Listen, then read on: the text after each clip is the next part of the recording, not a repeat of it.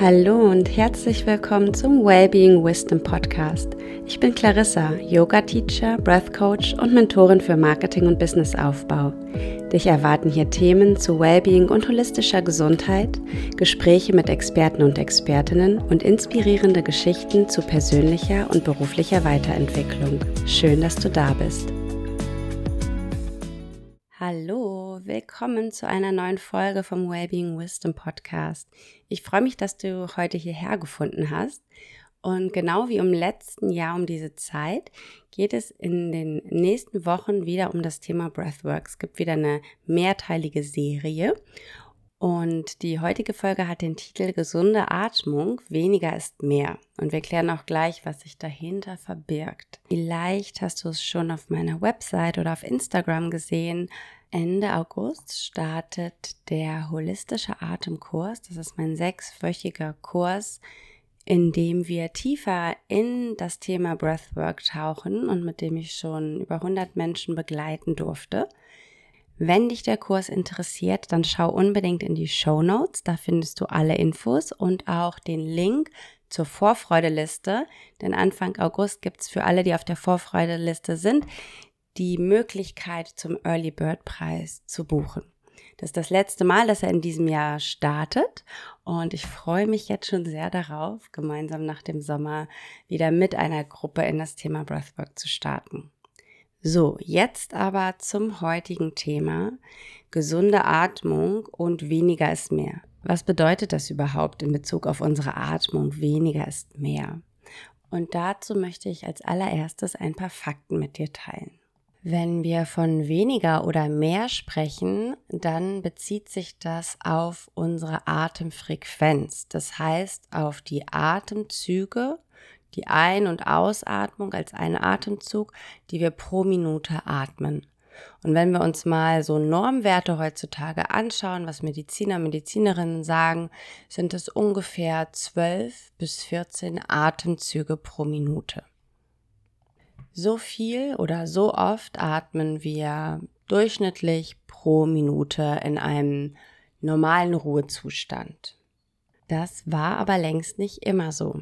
Es gibt Studien, unter anderem auch von einem Dr. Rakimov aus dem Jahr 2013, der sich die Atemfrequenz auch aus den Jahren davor, aus dem Anfang des letzten Jahrhunderts, den 80ern angeschaut hat und verglichen hat und festgestellt hat, dass die Atemfrequenz seit den 90ern gestiegen ist. Und jetzt kannst du dir mal kurz für dich selbst überlegen, in welchen Situationen atmest du schneller und vielleicht auch flacher?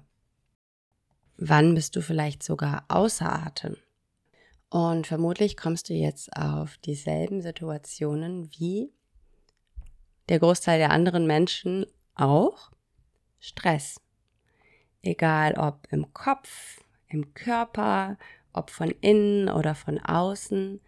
Stress und Stressreize, die sogenannten Stressoren, führen dazu, dass sich unser Atemmuster verändert. Dass wir flacher atmen, dass wir schneller atmen, dass wir vielleicht sogar paradox atmen, da komme ich später noch zu, oder den Atem auch anhalten. Es gibt ähm, diesen schönen neuzeitlichen Begriff E-Mail-Apnoe, das heißt quasi, wenn wir unser E-Mail-Postfach öffnen, an einem Montagmorgen vielleicht, erstmal die Luft anhalten oder nach Luft schnappen, weil es so voll ist. Und diese eben erwähnte Studie besagt auch, dass wir im Durchschnitt dreimal so viel Luft ein- und wieder ausatmen als noch in den ersten Jahrzehnten des vergangenen Jahrhunderts. Ich sag's nochmal, wir atmen im Durchschnitt dreimal so viel Luft ein und aus als noch zur gleichen Zeit im vergangenen Jahrhundert. Kritiker und Kritikerinnen könnten jetzt sagen, ja, naja, ist es denn so schlimm, so viel zu atmen oder viel zu atmen? Viel Luft ist doch viel Sauerstoff, ist doch gut, oder? Na klar, Sauerstoff brauchen wir, der ist wichtig für unsere Zellen, für unsere Muskeln, für unser Gehirn, im Körper also total wichtig, aber es braucht auch das CO2. Und das ist eine ganz wichtige Sache, dieses Verhältnis von Sauerstoff und Kohlenstoff im Körper, im Blut, indem wir zum Beispiel auch im Atemkurs ganz genau darauf eingehen, was das alles im Körper macht und dass sich dieses Verhältnis auch manipulieren, also beeinflussen lässt, sowohl positiv als auch negativ. Und heute möchte ich nur darauf eingehen, dass beides total wichtig ist im Körper für die Sauerstoffversorgung. Die Versorgung für jede deiner einzelnen Zellen. Und wenn wir jetzt wissen, dass wir eigentlich eine viel höhere Atemfrequenz haben heutzutage als nötig, ausgelöst durch unter anderem Stress, dann bedeutet das auch, dass wir zu viel CO2 ausatmen. Denn mehr einatmen bedeutet natürlich auch gleichzeitig mehr ausatmen. Und das, was wir ausatmen, ist zum großen Teil auch CO2. Dieser wird aber benötigt, damit der Körper auch den Sauerstoff in Zellen transportieren kann. Das ist der sogenannte Bohreffekt. Es gibt ja dieses äh, typische Beispiel eines Menschen, der in einer panischen Reaktion hyperventiliert, das heißt viel zu schnell atmet. Und durch diese schnelle Abatmung, das schnelle Ausatmung, wird natürlich auch super viel CO2 ausgeatmet. Und das heißt, der Körper hat davon zu wenig. Und das kann natürlich bis in die Ohnmacht führen. Und was dann zu tun ist, ist in eine Tüte zu atmen, so dass du während oder der Mensch in einer Hyperventilation, während eines Hyperventilationszustands, ähm, auch die ausgeatmete Luft wieder einatmet und so das CO2 zurück ins Blut gelangt.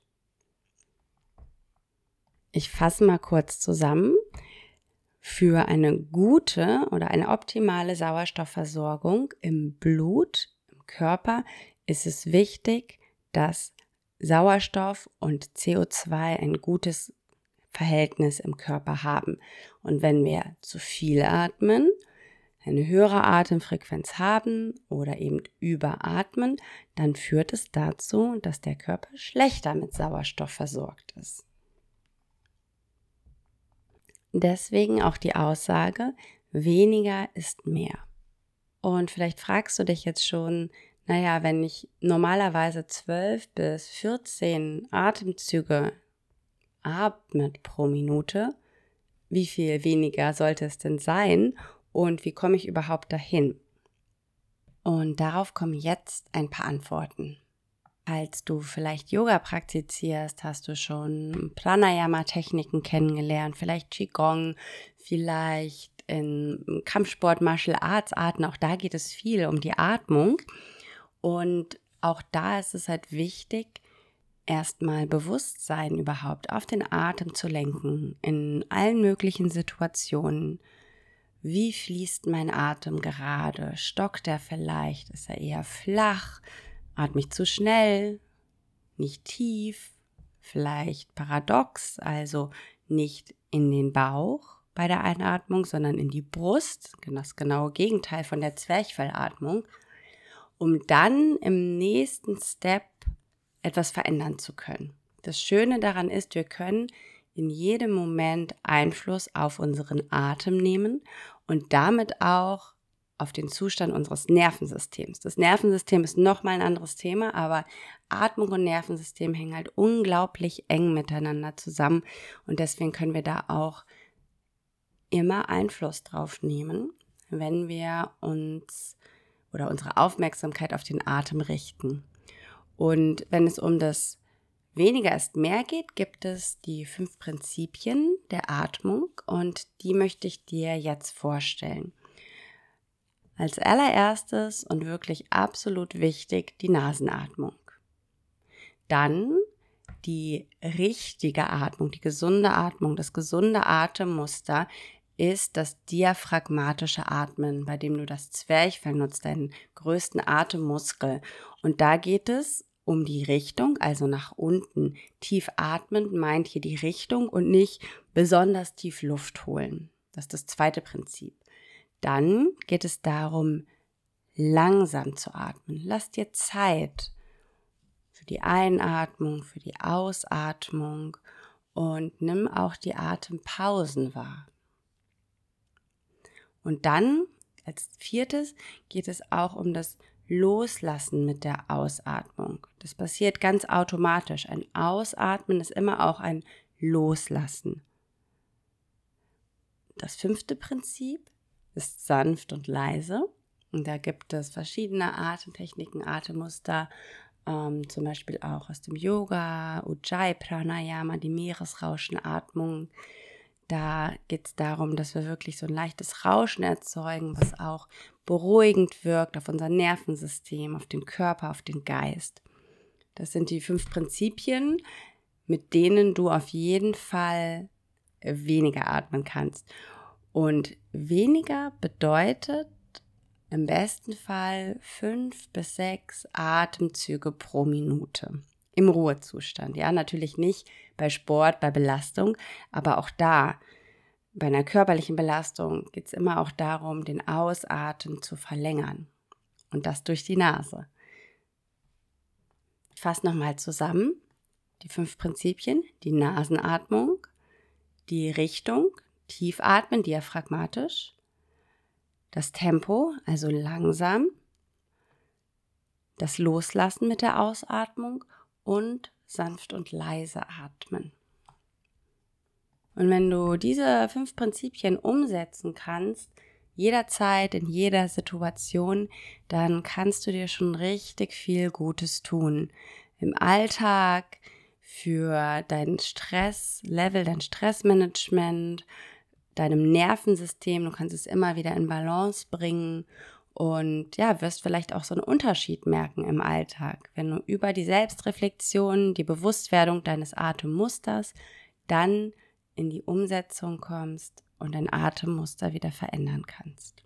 Und wenn du dieses Jahr noch tiefer in das Thema einsteigen möchtest, dann sei gerne beim holistischen Atemkurs dabei. Wir starten Ende August. Du kannst dich auf die Vorfreudeliste setzen, bekommst dann Anfang August das Angebot mit dem Early Bird Preis per Mail zugeschickt. Du kannst dir alle Informationen zum Kurs auf der Website durchlesen, steht auch in den Show Notes und findest auch Testimonials von happy Teilnehmern und Teilnehmerinnen und auch so Beispiele, ne? Wofür oder mit welchen Herausforderungen sind die Teilnehmer in, in den Atemkurs gekommen? Was hat er ihnen gebracht?